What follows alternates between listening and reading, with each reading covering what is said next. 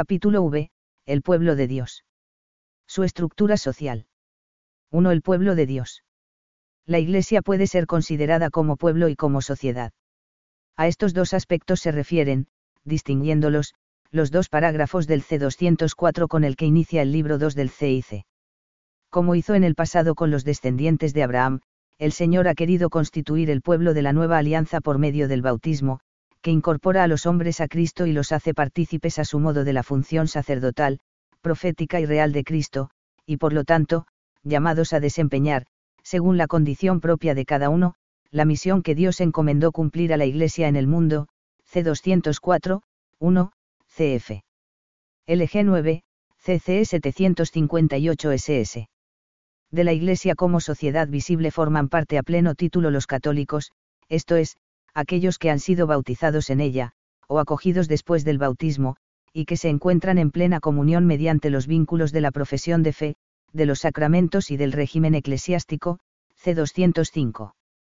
Los bautizados no católicos están en comunión parcial con la Iglesia, en la medida en que comparten los mismos medios de salvación, o sea, en cuanto profesan la fe católica, celebran los mismos sacramentos y reconocen la jerarquía de la Iglesia. Las iglesias orientales no católicas, llamadas ortodoxas, mantienen sustancialmente la fe católica y celebran los mismos sacramentos pues en ellas se conserva la sucesión apostólica, los motivos de separación se refieren al reconocimiento de la autoridad de la sede apostólica romana. Las comunidades que surgieron de la Reforma, llamadas protestantes, conservan solo parcialmente, y en grado diverso, la fe, los sacramentos y la estructura eclesiástica. Los catecúmenos son aquellos que movidos por el Espíritu Santo, piden explícitamente ser incorporados a la Iglesia. Ella acoge este deseo guiándolos en el camino hacia el bautismo, enseñándoles la doctrina y la vida cristiana y concediéndoles algunas prerrogativas propias de los cristianos, C. 206.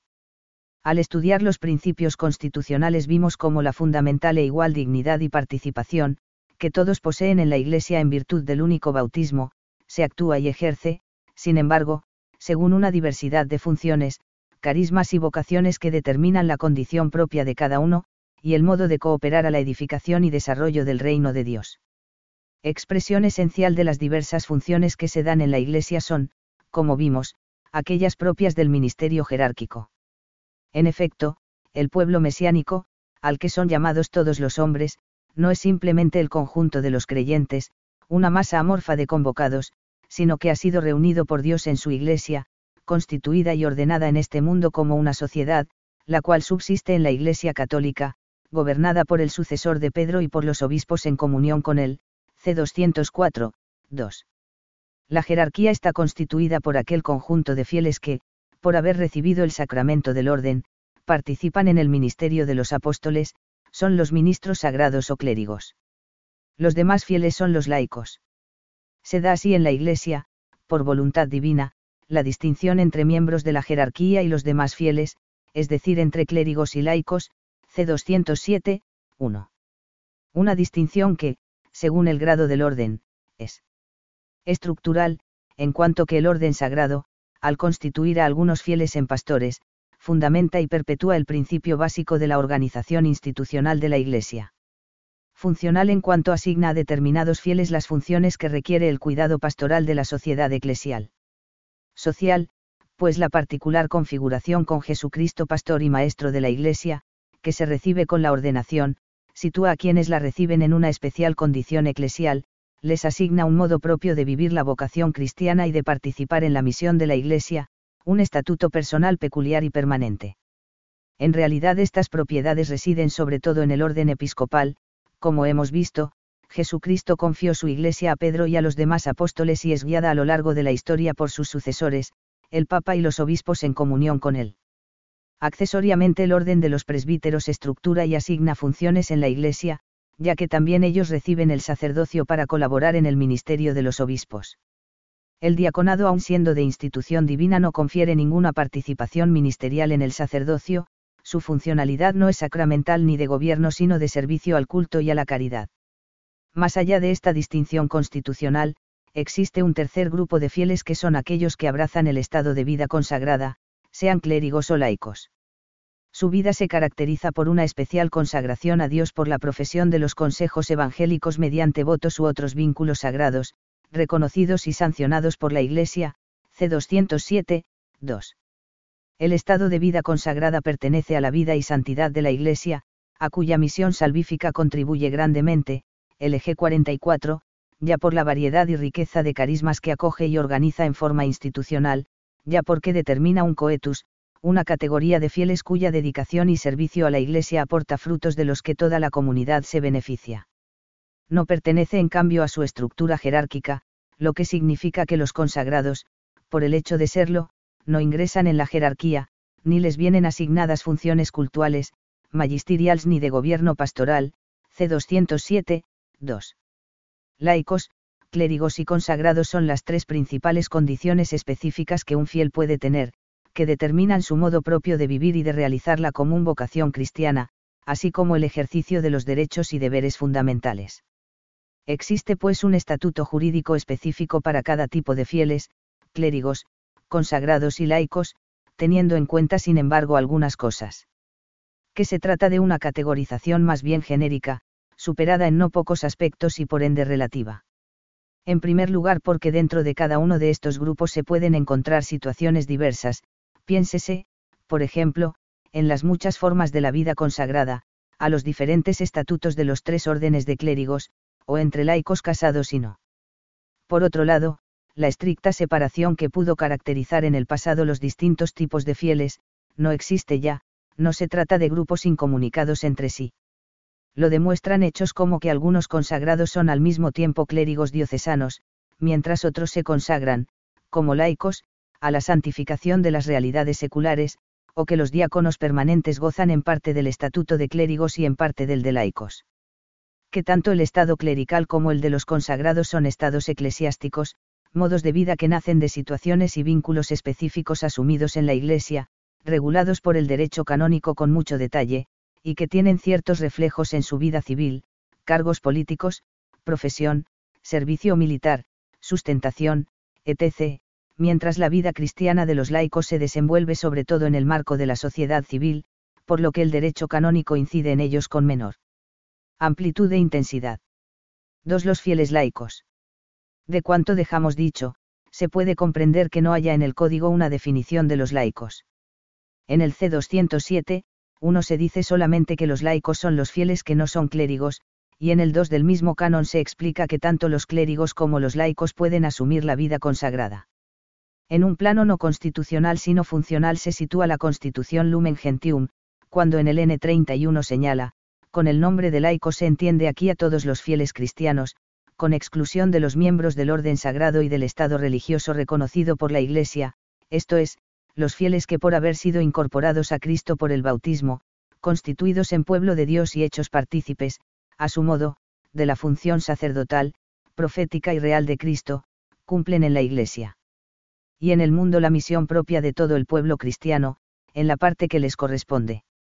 En esta perspectiva los laicos son los fieles que no son clérigos ni religiosos, pero pueden ser consagrados no religiosos.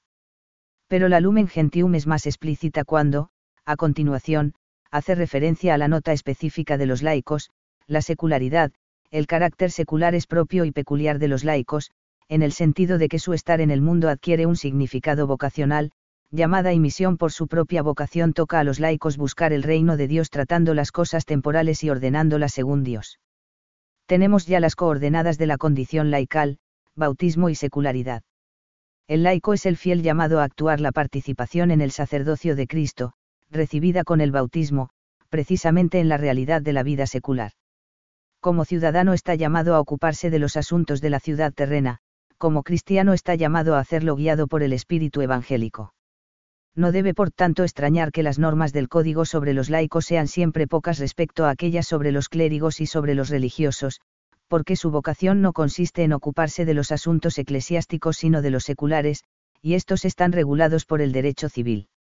Por eso advierte el concilio, aprendan los fieles a distinguir cuidadosamente entre los derechos y deberes que les incumben como miembros de la Iglesia, y aquellos que les competen en cuanto miembros de la sociedad humana, LG 36D lo que no significa que deban tener una doble vida, al contrario, están llamados a armonizar, sin confundirlos, el orden espiritual y el temporal, recordando que en cualquier asunto temporal deben guiarse por la conciencia cristiana, y vid.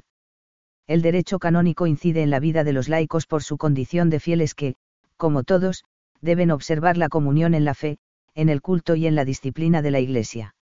A ellos corresponden, en primer lugar, los mismos derechos y deberes que son comunes a todos los fieles, C. 224. Los cánones que se refieren a ellos en modo particular, tienen el sentido no de añadir nuevos derechos y deberes, sino de indicar el modo específico en el que los laicos, según el carácter secular que les es propio, están llamados a vivir la vocación cristiana en la Iglesia y en el mundo. A. Principales obligaciones y derechos de los laicos. Los principales derechos y deberes específicos de los laicos están definidos en los CC 224 a 231, los examinaremos brevemente, no sin antes advertir que más adelante toparemos con algunas de sus concretas proyecciones en los varios temas del derecho canónico. Derecho y deber de hacer apostolado. Confirmando lo que se ha dicho antes, el C225 parte del hecho de que el apostolado es un empeño común a todos los fieles, porque surge del bautismo, vid C211, pero en el caso de los laicos, adquiere particulares tonos de urgencia, testimonio e iniciativa en el ámbito de las realidades seculares, que por vocación propia les corresponde animar y perfeccionar con el espíritu del Evangelio, CC 898 a 900. Derechos y deberes de los esposos y padres, C226. Igual que de la sociedad civil, la familia es la célula de la sociedad eclesial, iglesia doméstica, los esposos y los padres cristianos se encuentran precisamente en el matrimonio y en la vida familiar, la primera realidad que están llamados a santificar, ayudados por la gracia del sacramento. Por derecho natural los padres son los primeros educadores de sus hijos, un papel que para los padres cristianos tiene también un sentido sacramental, especialmente en la educación religiosa de la prole. Derecho a la libertad en los asuntos terrenos, C227. La santificación de las realidades temporales, que es la misión eclesial propia de los laicos, no significa que el gobierno de tales realidades corresponda a la Iglesia. Al contrario, reclama el respeto de su autonomía, de sus leyes y valores propios. Por eso los fieles tienen el derecho de organizar con libertad sus asuntos terrenos, políticos, de trabajo, familiares, guiados por su recta conciencia cristiana. En estas materias, el fiel debe gozar de la misma autonomía que los demás ciudadanos, ni el Estado lo puede discriminar por el hecho de ser católico, ni nadie en la Iglesia puede pretender constituirse en representante o líder de los ciudadanos católicos, en las opciones que se refieren a la vida civil. El fiel tiene, eso sí, el deber de comportarse entre esas materias de acuerdo con los principios e indicaciones de orden moral propuestos por el magisterio eclesiástico, dentro de los cuales hay espacio para una gran variedad de soluciones y programas. En consecuencia, cada fiel actúa en la vida secular por propia iniciativa y asumiendo la propia responsabilidad, sin implicar a la Iglesia en sus opciones temporales, ni pretender presentar sus propias opiniones como si fuesen las de la Iglesia. Participación de los laicos en la organización eclesiástica, C228. No se trata de un estricto derecho, sino de establecer la capacidad de los laicos para desempeñar ciertos encargos en la Iglesia, cuando reúnen los requisitos previstos y sean llamados por los pastores o por la ley, catequista, juez, profesor, ecónomo, consejero, CF. CCE 910 a 911 lo iremos viendo más específicamente al tratar de las diversas materias, recuérdese sin embargo que están excluidos de aquellos oficios o ministerios cuyo ejercicio requiere haber recibido el sacramento del orden, CC 129 y 150. Derecho de ver a la formación doctrinal, C 229. Los laicos, como todos los fieles, C 217, tienen la obligación, y por lo tanto el derecho, de adquirir una formación adecuada a sus circunstancias, que les permita comportarse cristianamente y cumplir adecuadamente su misión en la Iglesia y en el mundo. En este caso se especifica que tal derecho incluye la posibilidad de profundizar en el conocimiento de la doctrina, también a nivel universitario, y de obtener los correspondientes títulos académicos, 2. Que lo capaciten para enseñar las ciencias sagradas recibiendo el correspondiente mandato de la autoridad, 3. Capacidad para desempeñar ciertos ministerios y funciones de culto, C230. No se habla aquí del derecho y deber, de raíz bautismal, de todos los fieles a participar activamente en el culto a Dios, cada cual según su situación en la Iglesia, c. 835.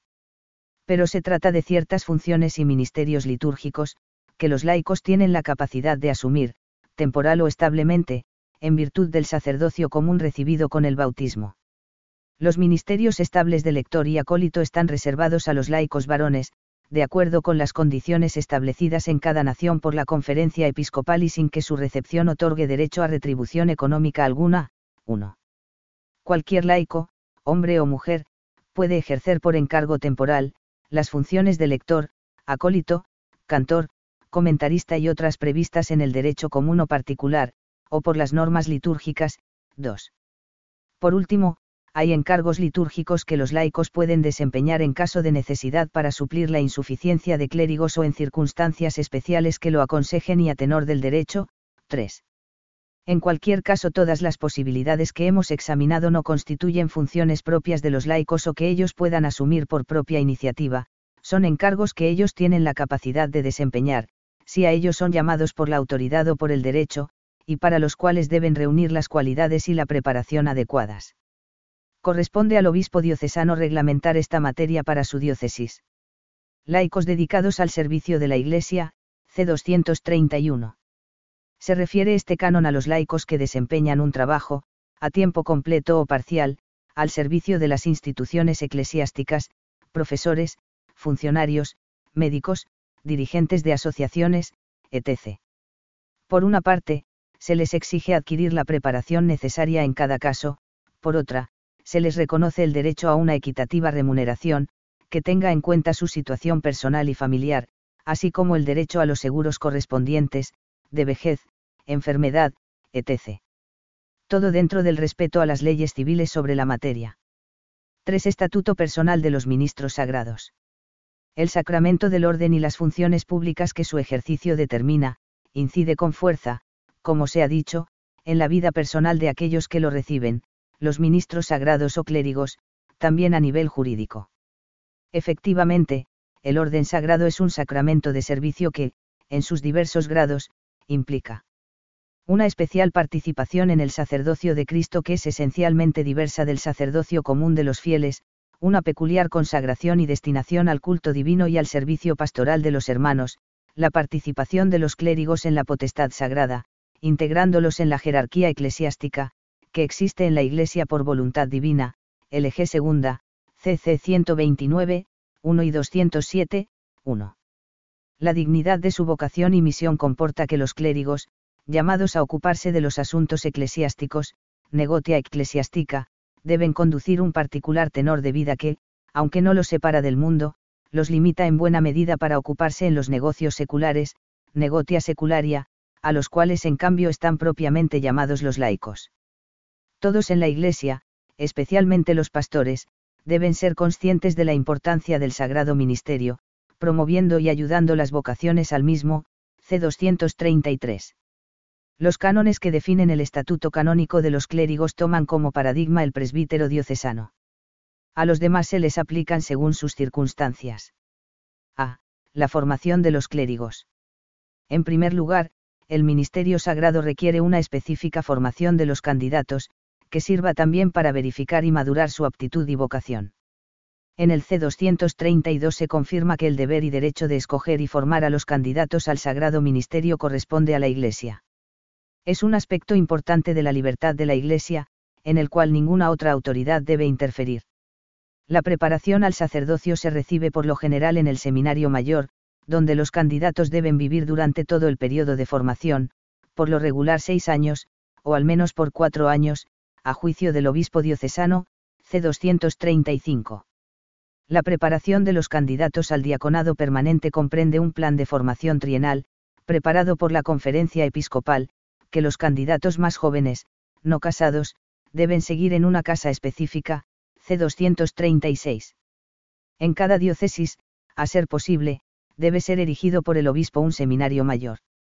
Puede haber también seminarios interdiocesanos, constituidos para varias diócesis por los respectivos obispos, o también por la conferencia episcopal si es para todo el territorio de la nación. La erección de un seminario interdiocesano así como los respectivos estatutos, deben ser aprobados por la Santa Sede, C237. El obispo diocesano debe seguir con atención la marcha del seminario y de la formación de los seminaristas en los diversos aspectos. A él corresponde, la superior dirección del mismo, nombrar al rector y a los demás cargos, aprobar los estatutos y el reglamento, así como proveer a sus necesidades económicas, para lo cual puede imponer un tributo especial en su diócesis, CC 259, 263 a 264. Una vez erigido, el seminario goza de personalidad jurídica pública. Su representante legal es ordinariamente el rector, C238, quien lo dirige bajo la autoridad del obispo diocesano y según los estatutos aprobados por él. Por lo demás, el seminario está exento de la jurisdicción parroquial, de tal modo que el rector hace de párroco para todos los que viven en el seminario, C262. Además del rector, en cada seminario habrá al menos un director espiritual. Puede haber también vicerrectores, un ecónomo, otros moderadores o formadores, y profesores si los alumnos realizan los estudios en el propio seminario. Todos, bajo la guía del rector, colaboran a la formación de los candidatos, C239. Habrán también confesores ordinarios y extraordinarios que reciben, en el seminario, las confesiones de los alumnos. Para tutelar la libertad de los alumnos, se les debe dar la posibilidad de tener dirección espiritual con otros sacerdotes designados por el obispo, y de acudir a cualquier confesor, dentro o fuera del seminario. Los confesores y el director espiritual están obligados al secreto, por lo tanto no están autorizados nunca a dar su parecer acerca de la admisión a las órdenes de los candidatos, CC 239 a 240. Por su parte, el rector, puesto que está obligado a dar su parecer, no debe escuchar confesiones de los alumnos, salvo que en casos particulares ellos lo pidan espontáneamente, C985. La formación que se imparte en un seminario sigue el programa de formación sacerdotal, Ratio Institutionis Sacerdotalis, elaborado por la Conferencia Episcopal siguiendo las normas dadas por la Suprema Autoridad de la Iglesia, y aprobado por ella, C242. Todo seminario, además de los estatutos, tendrá su reglamento aprobado por el obispo diocesano, C243. La formación que se imparte tiene como objeto hacer idóneos a los candidatos para los deberes de la vida sacerdotal y del ministerio pastoral, fomentando su vida espiritual y su preparación doctrinal y humana, CC 244 a 258. Esto comprende, el ejercicio de las virtudes naturales y sobrenaturales, la devoción, especialmente a la Eucaristía y a la SMI. Virgen, la oración litúrgica y personal, el amor a la Iglesia y a sus pastores, el celo por las almas, el estudio de las ciencias sagradas y profanas, etc. Los seminaristas deben realizar aquellos estudios civiles que habilitan para entrar a la universidad, C234, 2.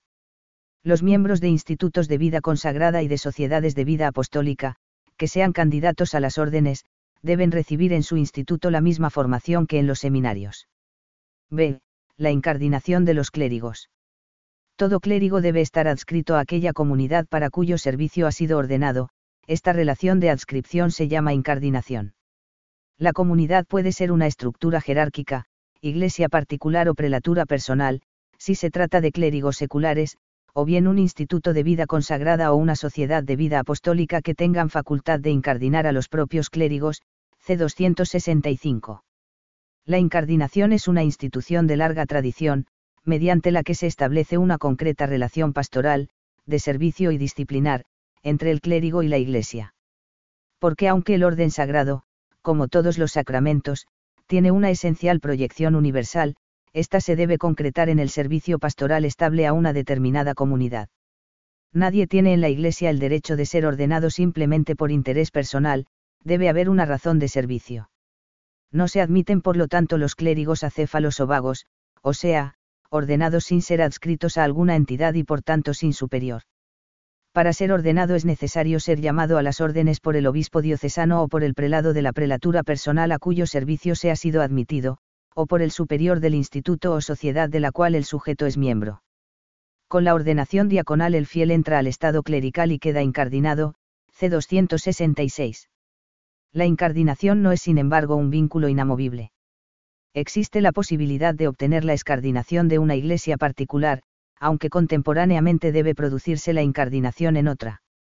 Esto puede realizarse de diversos modos, con el consentimiento escrito de los dos obispos, o por residencia legítima de cinco años en la nueva diócesis sin oposición de los obispos interesados.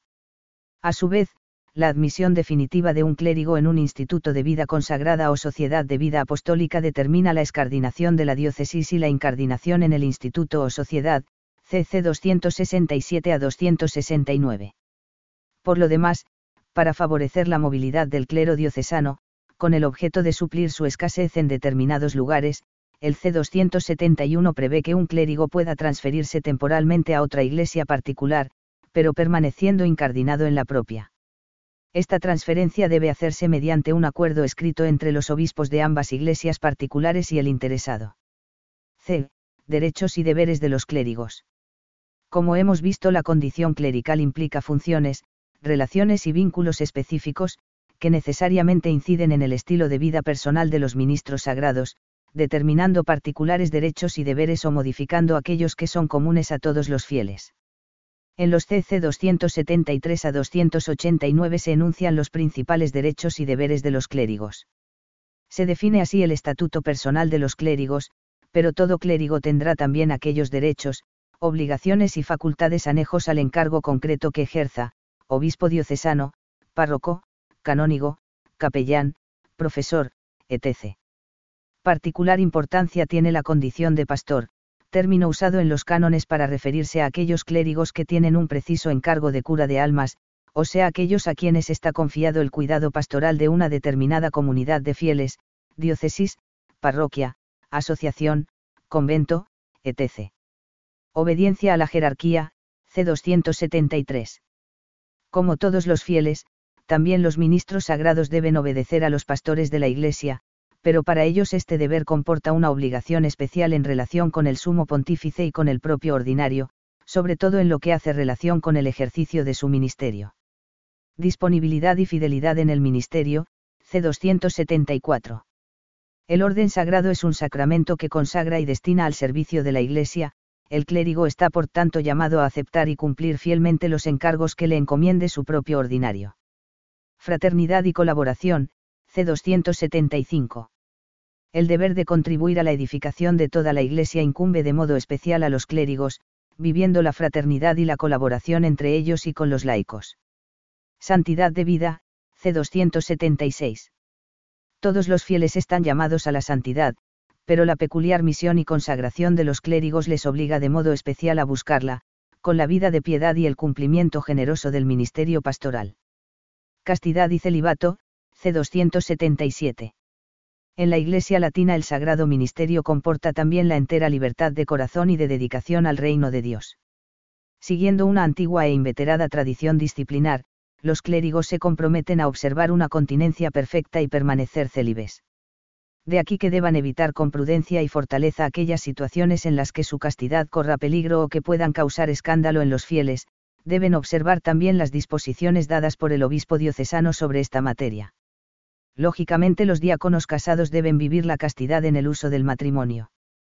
Derecho de asociación, C278. Como todos los fieles, también los clérigos tienen derecho a constituir y participar en asociaciones que tengan finalidades congruentes con el propio Estado y sean compatibles con su ministerio. En concreto, se les recomiendan aquellas asociaciones aprobadas por la autoridad que favorezcan la vida de piedad, la fraternidad sacerdotal, el recto ejercicio del ministerio pastoral. La formación permanente, C279. Mejorar y acrecentar su formación, es para los ministros sagrados un deber, por así decir, profesional, de modo que sean cada vez más idóneos para el servicio pastoral. El derecho particular debe establecer un plan de formación permanente del clero. La vida común, C280. El Estado clerical no exige, como el religioso, la vida común, pero esta es vivamente recomendada también a los clérigos, por el contenido de fraternidad que supone. Por otra parte, la convivencia sacerdotal puede ser estimulada y actuada de muchas formas según las costumbres de cada lugar, casas sacerdotales, reuniones, convivencias, retiros. Derecho al sustento, C281. La dedicación al ministerio eclesiástico da a los clérigos el derecho a una suficiente remuneración, que les permita proveer a las propias necesidades y a las de las personas que estén a su servicio. En este derecho está incluida una adecuada previsión social. Para la remuneración de los diáconos casados, se debe tener en cuenta su dedicación a los encargos de la Iglesia, sus necesidades familiares, así como los ingresos que pudieran percibir por su profesión u ocupación civil. Despego de los bienes terrenos, C282. En la vida social los clérigos deben ser ejemplares por la sencillez y desprendimiento de los bienes materiales, esto no significa que hagan voto de pobreza como los religiosos, pero deben llevar un tenor de vida honesto y contribuir, según sus posibilidades, a las necesidades de la Iglesia. Deber de residencia y derecho al descanso, C283. Hay oficios eclesiásticos que llevan consigo el deber particular de residir en el lugar donde se ejercen, pero en todo caso, la disponibilidad a que están obligados todos los clérigos, exige que no se ausenten por largo tiempo de la diócesis sin licencia del ordinario, vid C 1396. Tienen sin embargo derecho al tiempo de descanso establecido por las normas generales y particulares. El traje clerical, C 284. Los clérigos desempeñan un ministerio público y están por vocación al servicio de todos, es lógico que su dignidad y condición pueda ser reconocida por todos a fin de que sean respetadas, por tanto están obligados a vestir el traje clerical establecido por la conferencia episcopal y según las costumbres locales. Los diáconos permanentes, que aun siendo ministros sagrados conservan en parte su condición laical, no están sujetos a esta obligación, C 288. Abstención de obligaciones, cargos y actividades seculares, CC 285 a 289. La disponibilidad y desprendimiento que se pide a los clérigos, y el hecho de ocuparse de asuntos eclesiásticos, aconseja que, por lo general, eviten todo aquello que es impropio de su estado, mundanidad, servicio armado, etc., y que no asuman, sin permiso, obligaciones o cargos de naturaleza secular, económicas, profesionales, políticas, sindicales, que puedan comprometer a la Iglesia, los distraigan de su misión o den lugar a confusión entre el ministerio sagrado y esas actividades seculares. Vid C 1392.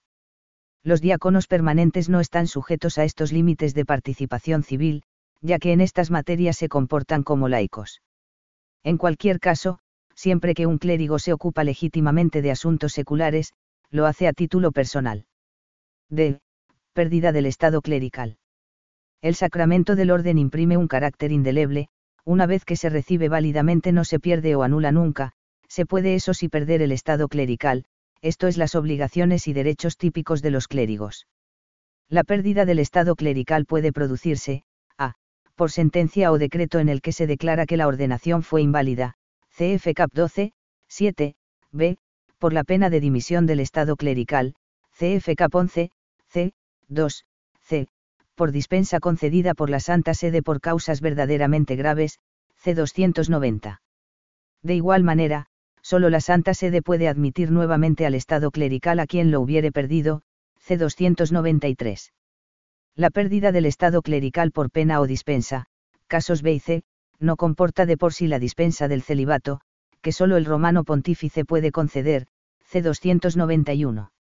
Junto a la pérdida de los derechos y deberes de los clérigos, la salida del estado clerical comporta la prohibición de ejercitar el orden recibido, celebrar los ritos, así como la pérdida de los oficios y encargos que se ocupaban, C 292. 4. Asociaciones de fieles. Es propio de la naturaleza humana unirse libremente unos a otros para sumar y coordinar energías y recursos, en orden a la consecución de objetivos comunes. La Iglesia reconoce a los fieles este derecho natural de constituir, dirigir y participar en asociaciones, con el fin de promover conjuntamente actividades y fines relacionados con la misión de la Iglesia, como son los señalados en el C298, 1. Es lógico que encuentren lugar en los cánones las asociaciones de fieles, que son resultado del ejercicio de ese derecho. En este apartado no se trata de los institutos de vida consagrada o de las sociedades de vida apostólica, realidades asociativas cuyos miembros asumen un particular estado de vida reconocido por la Iglesia, cuya singular importancia requiere un tratamiento específico. Una asociación es un ente en el que varias personas se agrupan para llevar a cabo, de modo estable y ordenado, determinadas actividades y lograr fines comunes, que por sí mismos trascienden las posibilidades individuales. Varios son por tanto los elementos característicos de la realidad asociativa. A. La voluntariedad. Una asociación existe siempre, en la práctica, como fruto de la libertad de aquellos que deciden participar en ella. Los vínculos que resultan tienen su origen en los compromisos voluntariamente asumidos. B. Estabilidad y orden. Las actividades y fines de una asociación exigen la cooperación ordenada de todos, tienen un alcance y duración que superan las posibilidades de los miembros individuales. Como consecuencia, cada asociación debe tener sus propios estatutos que la definan como sujeto específico, distinto de los miembros que la componen, nombre, razón social, finalidades, modos de acción y de participación, gobierno, disciplina, patrimonio, etc. C304. C. Eclesialidad. Según cuanto hemos visto, una asociación canónica, como ente colectivo es sujeto de derechos y deberes, entre estos, el primero es el de la comunión eclesiástica, lo que significa que su objeto y actividad, en una palabra su vida, debe estar integrada en la comunión de la Iglesia. Como consecuencia, las asociaciones, al igual que los fieles singulares, están sujetas a la autoridad eclesiástica, a la cual corresponde